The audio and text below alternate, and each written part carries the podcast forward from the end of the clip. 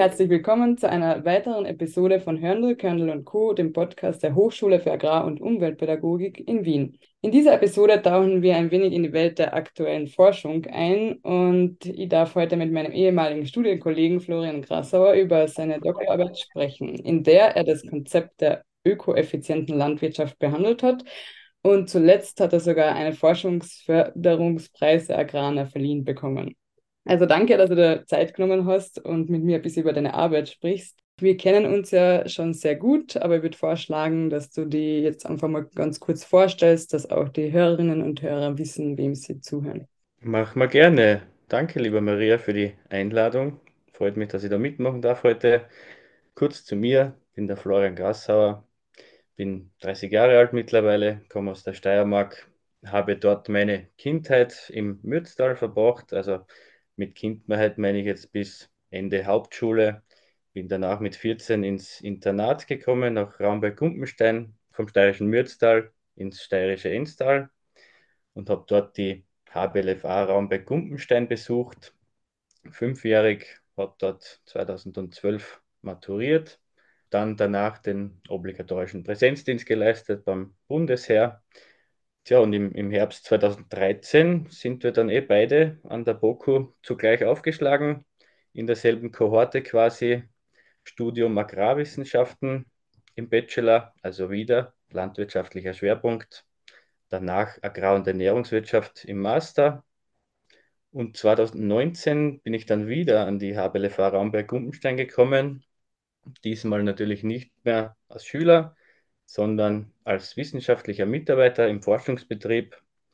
Und mit dieser Anstellung verbunden war damals halt das Angebot eines Doktorats, das in Zusammenarbeit mit der BOKU als betreuende Universität dann angestrebt wurde.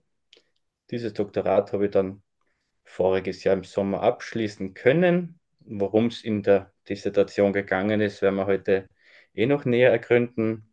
Und im letzten Jahr, also von September 2022 bis 2023, war ich in Kanada und habe dort an der University of British Columbia als Postdoc gearbeitet. Tja, und seit September bin ich wieder da, wo alles begann im steirischen Mürztal und freue mich auf zukünftige Aufgaben und Projekte. Danke für die kurze Vorstellung. Wie in der Einleitung schon bereits erwähnt habe, hat sich deine Doktorarbeit eben mit dem Konzept der ökoeffizienten Landwirtschaft beschäftigt. Kannst du jetzt ganz Mhm. kurz erklären, um was genau es da geht und welche Ziele dieses neuartige Konzept verfolgt? Ja, gerne. Also das Konzept der Ökoeffizienz ist jetzt nicht brandneu, sagen wir mal so. Also das ist etwa vor 30 Jahren in der wissenschaftlichen Welt einmal aufgepoppt. Und per Definition ist eben Ökoeffizienz ein Teilbereich der Nachhaltigkeit. Viele Zuhörer und du selber kennen sicher dieses Drei-Säulen-Prinzip der Nachhaltigkeit, wonach halt eine gesellschaftliche Entwicklung dann nachhaltig ist, wenn sie gleichzeitig wirtschaftlich erfolgreich ist, wenn sie zugleich umweltschonend und sozial gerecht ist. Das heißt, Nachhaltigkeit beinhaltet die Dimensionen Ökologie, Ökonomie und Soziales. Das kennt man ja. Und die Ökoeffizienz ist nun quasi der Überschneidungsbereich von Ökologie und Ökonomie. Das heißt, die soziale Komponente der Nachhaltigkeit wird hier einmal ausgeblendet. Das heißt, Ökoeffizienz kann als Koeffizient von Output, das wäre also die ökonomische Komponente, und der Umweltwirkung als ökologischer Komponente definiert werden. Das heißt, Ökoeffizienz ist gleich Output pro Umweltwirkung. Also viel Output, viel ökonomischer Erfolg bei geringer Umweltwirkung würde bedeuten, dass die Ökoeffizienz hoch ist. Und umgekehrt natürlich. Ja, danke. Und wie bist du jetzt auf das Thema für deine Arbeit gekommen? Also, dass du dir entschieden hast, das als deine Doktorarbeit ähm, anzugehen. War das etwas eher Neues in Österreich oder, weil jetzt du eh schon gesagt, das ist schon länger bekannt, aber wie ist das in Österreich? Mhm. Ja, das war eigentlich so. Also die Idee für eine neuartige Ökoeffizienzbewertung für landwirtschaftliche Betriebe, die war schon geboren in Ramberg-Gumpenstein und der Wunsch war halt, dass man das im Rahmen einer Dissertation auch international publiziert. also dass man das halt ordentlich wissenschaftlich abhandelt. Und klassische Ökoeffizienzbewertungen für landwirtschaftliche Betriebe hat es schon gegeben in der wissenschaftlichen Welt zuvor. Man muss, blöd gesagt, ja nur den, den Output eines landwirtschaftlichen Betriebs seinen Umweltwirkungen gegenüberstellen. Das ist jetzt per se keine einfache Aufgabe, aber dieser Output, der auf der einen Seite der Gleichung steht, wurde in der Vergangenheit halt meist mit dem Produktausstoß des jeweiligen Betriebstypen gleichgesetzt. Das heißt jetzt zum Beispiel ein Milchviehbetrieb, dort war der Output halt eben die produzierte Milchmenge. Bei einem Ackerbaubetrieb war es die produzierten Tonnagen an Getreide oder Mais, was auch immer. Das ist jetzt per se nicht falsch, das zu machen, greift aber unserer Meinung etwas zu kurz, weil es natürlich zu einer einseitigen Optimierung führt. Also als Milchbauer beispielsweise könnte ich nur effizienter werden, wenn ich meine Milchleistung steigere mit diesem Ansatz, bei gleichbleibenden Umweltwirkungen wohlgemerkt. Und dieser klassische eindimensionale Zugang negiert halt einfach, dass die Landwirtschaft mehrere Funktionen erfüllt, als nur auf den Teufel komm raus, Nahrungsmittel zu produzieren. Also Landwirtschaft kann mehr und muss neben der Nahrungsmittelproduktion zum Beispiel auch ein ausreichendes Einkommen erwirtschaften für die Betriebsleiterfamilie oder muss auf die Kulturlandschaft schauen. Also multifunktionale Landwirtschaft steht hier im Vordergrund und genau diese Funktionen wollten wir halt in eine umfassende Ökoeffizienzbewertung integrieren und das ist auch irgendwo das Alleinstellungsmerkmal oder das Novum an dieser Arbeit. Wurden da Betriebe direkt involviert oder wie bist du da vorgegangen? Zuallererst einmal musst du dir da einen groben Überblick über die Materie verschaffen natürlich. Für mich war es ja methodisches Neuland und fachliches Neuland. Also bis zu meinem Masterabschluss war ja in Wirklichkeit nur Betriebswirtschaft mein Schwerpunkt. Und da ging es dann jetzt plötzlich um Umweltwirkungen, um Emissionen, Ressourcenverbräuche, um, um Landbewirtschaftung, um Tierernährung, viele, viele andere Fachbereiche, wo ich schon entfernte Ahnung davon gehabt habe. Aber wenn du da halt ein Doktorat darüber verfassen willst, dann muss man halt schon ins Detail gehen. Das heißt, du liest irrsinnig viel, du musst Forschungsberichte lesen, verstehen, wissenschaftliche Papers zu Hunderten durcharbeiten und dir halt Wissen und Methoden aneignen, die dir halt da weiterhelfen.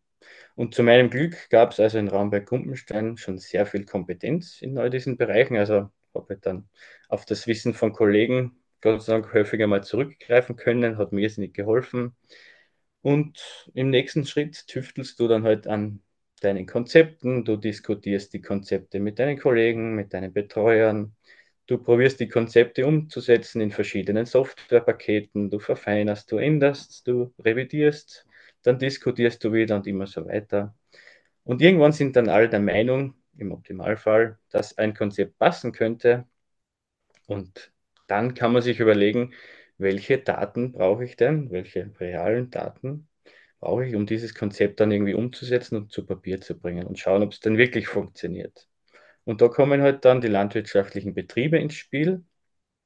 Und wie du sicher verstehen kannst, man braucht irrsinnig viele Daten, wenn man zum Beispiel Umweltwirkungen von Betrieben berechnen will oder diese genannten Outputgrößen. Also eine Unmenge an Daten. Und da habe ich eigentlich wieder Glück gehabt, weil auch in dem Bereich hat Raumberg schon sehr viel Vorarbeit geleistet, weil die meisten Daten stammen wirklich direkt von echten Landwirtschaftsbetrieben. Und ich habe dann zu meinem Glück da eine riesige Datenbank als, als Spielwiese sozusagen vorgefunden, die ist mir zur Verfügung gestanden und das war natürlich unheimlich wertvoll. Und wie hast du das dann genau gemessen? Also nach welchen Indikatoren geht man da, also nach welchen Merkmalen, was misst man dann da alles mit? Also wir erinnern uns, Ökoeffizienz ist gleich Output pro Umweltwirkung. Das heißt, ich brauche auf der einen Seite die Umweltwirkungen eines Betriebs im Nenner unterm Bruchstrich und auf der anderen Seite des Bruchstrichs halt den Output eines Betriebs. Jetzt schauen wir vielleicht, fangen wir mit den Umweltwirkungen an. Und diese Umweltwirkungen werden halt mittels Ökobilanzierung berechnet. Das ist also eine Methode, zur Bewertung von Umweltwirkungen, von einem Produkt, von einer Dienstleistung, von einem Betrieb über den gesamten Lebensweg. Diese Methode ist international normiert durch ISO-Standards und da bewertet man eben Emissionen und Ressourcenverbräuche, die von der Wiege bis zur Bahre anfallen, also über den gesamten Lebenszyklus von einem Liter Milch zum Beispiel. Mhm. Deswegen auch der englische Ausdruck Life Cycle Assessment, zu Deutsch Lebenszyklusanalyse. Also alle Emissionen und Ressourcenverbräuche, die ein Betrieb in seinem Wirtschaften verursacht, werden da berücksichtigt. Zum Beispiel das Verbrennen von Dieselkraftstoff im Traktor verursacht CO2-Emissionen, die enterische Fermentation in Wiederkäuern verursacht Methanemissionen. Das wären Beispiele für direkte Emissionen, also Emissionen, die direkt am Betrieb anfallen. Und dann gibt es aber auch noch indirekte Emissionen, die entstehen in vorgelagerten Prozessen. Wenn ich als Betrieb zum Beispiel einen Traktor kaufe, dann muss einmal irgendwo auf der Welt Erz abgebaut werden, da muss Stahl produziert werden, da muss der Traktor irgendwo zusammengebaut werden und all diese Dinge verursachen natürlich auch irgendwo auf der Welt Emissionen, verbrauchen Ressourcen und all diese Dinge werden eben auch in der Ökobilanz berücksichtigt. Es gibt viele verschiedene Arten von Umweltwirkungen und wir haben uns dann darauf geeinigt, wissenschaftlich begründbar natürlich, auf vier verschiedene Umweltwirkungen, die wir halt in diese Bewertung einfließen lassen. Also vier Umweltwirkungen stehen unter unserem Buchstrich von der Ökoeffizienzbewertung. Und das wäre zum einen das Treibhauspotenzial, das ist ja relativ prominent in den letzten Jahren. Da geht es halt darum, wie viel Treibhausgase werden emittiert. Das sind im landwirtschaftlichen Kontext vordergründig natürlich CO2, also Kohlenstoffdioxid, dann das Methan und, und Lachgas. Als nächstes schauen wir uns den Exergiebedarf an als Umweltwirkung. Da geht es darum, wie viel Exergie verbraucht wird von einem Betrieb. Kurz zur Erklärung, Exergie ist der nutzbare Anteil der Energie. Also quasi Energie, die Arbeit verrichten kann. Und in dieser Kennzahl werden halt verschiedene Energieformen integriert, zum Beispiel Elektrizität, oder fossile Energie, Metalle, Minerale, Holz und natürlich vor allem auch das Land an sich. Die dritte Kategorie ist das Eutrophierungspotenzial und da geht es um Stoffe, die halt zur Eutrophierung von aquatischen und terrestrischen Ökosystemen beitragen. Und das sind vordergründig halt die Stoffe Nitrat, Phosphat und auch das Ammoniak. Letzte Kategorie der Umweltwirkung ist die Ökotoxizität. Und das ist vor allem die eingesetzten Pflanzenschutzmittel und, und die, die Spuren von Schwermetallen, die wir überall haben, und deren unterschiedliche Wirkung auf Ökosysteme. Also da geht es um die Giftigkeit vor allem. Und da haben natürlich Biobetriebe einen Vorteil in dieser Kategorie, keine Frage, weil sie halt keine Pflanzenschutzmittel einsetzen dürfen. Also damit hätten wir jetzt die Umweltwirkung besprochen, also den unteren Teil unserer Gleichung. Und jetzt müssen wir doch über die Outputs reden, also den oberen Teil. Und du erinnerst dich, wir haben gesagt, in klassischen Ökoeffizienzbewertungen ist immer eine zentrale Kennzahl als Output definiert worden. Mhm. Beim Milchbauer die produzierte Mil Milchmenge zum Beispiel. Und du erinnerst dich auch, dass wir gesagt haben, das reicht uns nicht. Wir wollen verschiedene Funktionen der Landwirtschaft abbilden, nämlich neben der Nahrungsmittelproduktion auch noch die Generierung von Einkommen und auch noch den Erhalt der Kulturlandschaft. Das heißt, wir brauchen mehrere Outputgrößen beziehungsweise mehrere Indikatoren, welche uns die verschiedenen Funktionen halt abbilden. Bei der Nahrungsmittelproduktion berechnen wir zum Beispiel, wie viel Energie und Protein ein Betrieb netto erzeugt. Also Beispiel, ein Milchbauer erzeugt eine gewisse Menge an Milch und als Nebenprodukt natürlich auch Fleisch. Und diese Mengen werden dann in humanverdauliches Protein und humanverdauliche Energie umgerechnet. Damit wir jetzt auf die Nettoenergie bzw. Proteinerzeugung kommen, müssen wir davon noch die eingesetzten Mengen an humanverdaulicher Energie bzw. Protein abziehen. Und das wären halt im Beispiel des Milchbauern das Konzentratkraftfutter, beziehungsweise wenn ein Ocker hat, das Saatgut. das wäre ja an sich auch humanverdaulich, beziehungsweise gewisse Fraktionen davon. Das heißt, das wird dann abgezogen und wir halten die Nettoproduktion an Energie und Protein. Und damit bewerten wir halt, wie gut ein Betrieb in der Nahrungsmittelproduktion unterwegs ist. Die zweite Funktion wäre dann die Generierung von Einkommen. Und da bedienen wir uns einfach einer klassischen ökonomischen Profitabilitätskennzahl aus der Vollkostenrechnung, nämlich dem Einkommensbeitrag. Der berücksichtigt halt alle Leistungen sowie alle Kosten, die auf den Betrieb anfallen. Damit ähm, bilden wir eben diese Funktion der Einkommensgenerierung ab. Die letzte Funktion, die Erhaltung der Kulturlandschaft. Und da bedienen wir uns der Kennzahl namens High Nature Value Farmland. Und das ist eine hm, zu Deutsch kann man das übersetzen mit Flächen mit hohem Naturwert, sagen wir mal, beziehungsweise mit hohem Artenreichtum. Und da gibt es einen Katalog mit verschiedenen Landnutzungsarten, die halt als High Nature Value Farmland Flächen angerechnet werden. Das wären auf Grünlandstandorten zum Beispiel Ein- oder Zweischnittwiesen, beziehungsweise Almfutterflächen oder auf dem Acker wäre es halt zum Beispiel der Anbau von Luzerne. Und wenn halt ein Betrieb viele solche Flächen bewirtschaftet, dann schneidet er in dieser Funktion halt gut ab. Also da sieht man schon die ersten Zusammenhänge jetzt aufgrund dieser verschiedenen Funktionen. Zum Beispiel ein intensiver Betrieb in Gunstlage, der wird halt wenig solcher Flächen mit hohem Naturwert bewirtschaften, weil es halt vielleicht alle fünfschnittige Grünlandflächen sind. Und daher in dieser Funktion der Erhalt der Kulturlandschaft vielleicht nicht so gut abschneiden wie zum Beispiel ein extensiver Bergbauernbetrieb. Der Intensive hat aber wiederum den Vorteil in der Nahrungsmittelproduktion, weil er halt einfach viel Milch und dementsprechend viel Protein und Energie erzeugen kann. Beide Betriebsausrichtungen haben aber absolut ihre Berechtigung und beide können ökoeffizient wirtschaften. Und darum ist es eben so wichtig, dass wir mehrere Funktionen der Landwirtschaft hier in unsere Bewertung einfließen lassen. Und vorher hast du ja auch gesagt, dass eben die Ökoeffizienz eben höher oder niedriger sein kann. Und gibt es da jetzt auch Unterschiede? Hast du das irgendwie herausgesehen, ob es da Unterschiede in der Ökoeffizienz bei den verschiedenen Betriebszweigen zum Beispiel gibt? Ja, also wir haben uns im ersten Paper ein Betriebsnetz angeschaut, also das waren 47 Betriebe, genau, aus verschiedenen Betriebstypen. Da waren dabei Ackerbauern, Milchviehbetriebe, Rindermäster, Mutterkuhhalter und auch Weinbaubetriebe, also ganz verschieden. Mhm. Und natürlich die errechneten Ökoeffizienzen haben sich unterschieden. Aber wir haben eigentlich keinen Vergleich zwischen den verschiedenen Betriebstypen anstellen können. Das hat den Grund gehabt, dass die unterschiedlichen Betriebstypen sehr unterschiedlich besetzt waren. Ich glaube, von den 47 Betrieben waren alleine 20 Milchbauern. Also da macht ein Vergleich der Betriebstypen statistisch keinen Sinn.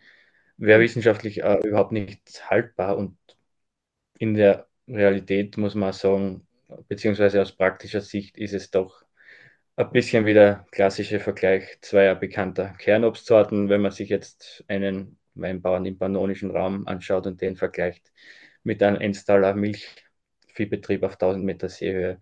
Das macht nicht viel Sinn. Tatsache ist aber, dass die verschiedenen Betriebstypen unterschiedliche Stärken und Schwächen haben. Klare Sache.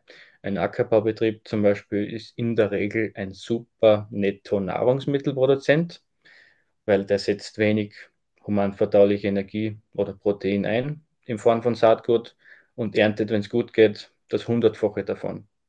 Mhm. Dafür auf der anderen Seite hat er aber meist wenige Flächen mit hohem Naturwert und speziell, wenn er konventionell wirtschaftet, hat er auch hohe Umweltwirkungen im Bereich der Ökotoxizität.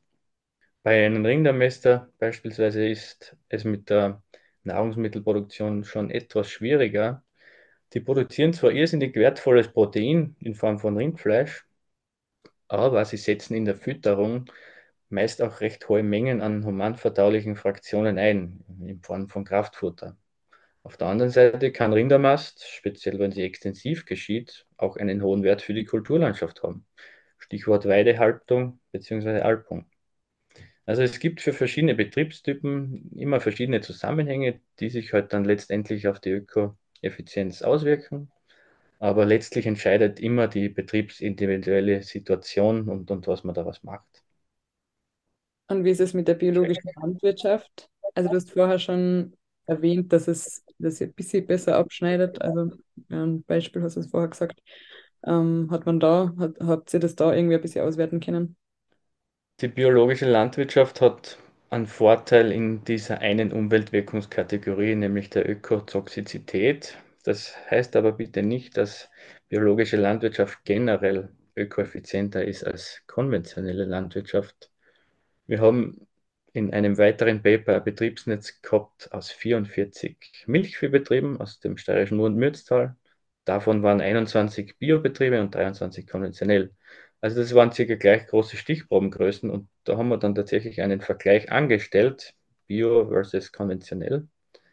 Und da war halt die mittlere Ökoeffizienz der Biobetriebe war einen Deut höher als jene der konventionellen, aber das war nicht viel und man darf es auch überhaupt nicht verallgemeinern. Das war halt genau für diese Stichprobe in dieser Untersuchungsregion und basiert eben genau auf Daten aus einem gewissen Jahr.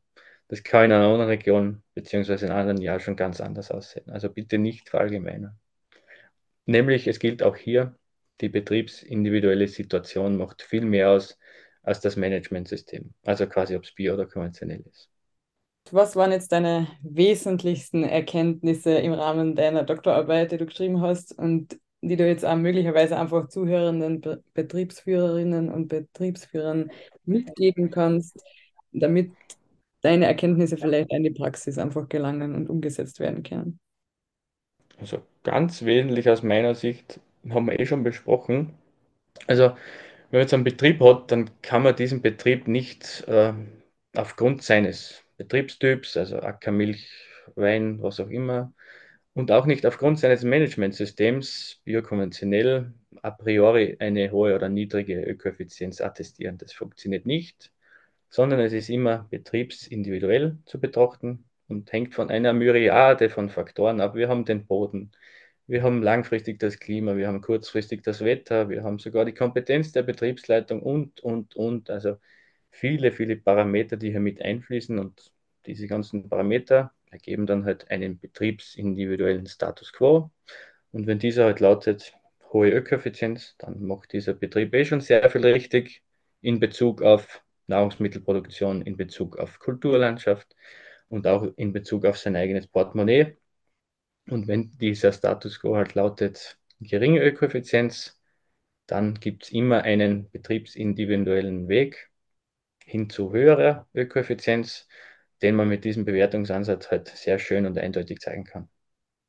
Ja, und jetzt hast du vorher ja schon gesagt, dass du jetzt ein Jahr in Kanada warst. Und was hast du jetzt genau in Kanada gemacht? Wie bist du auf die Idee gekommen? War das im Rahmen von deiner Doktorarbeit oder war das danach? Also wie bist du in Kanada gelandet? Ja, ähm, das war nicht im Rahmen des Doktorats. Äh, vielmehr war das Doktorat Voraussetzung für diese Anstellung. Äh, das war nämlich eine Anstellung als Postdoc. Das ist Deutsch wahrscheinlich ein wissenschaftlicher Mitarbeiter mit Doktorat, der halt in Forschung und Lehre irgendwas auf der Uni macht. So würde ich es übersetzen. Und angefangen hat damit, dass die Doktorarbeit mehr oder weniger abgeschlossen war. Die war dann in Begutachtung und da musst du dann zwei, drei Monate warten, bis das begutachtet wird.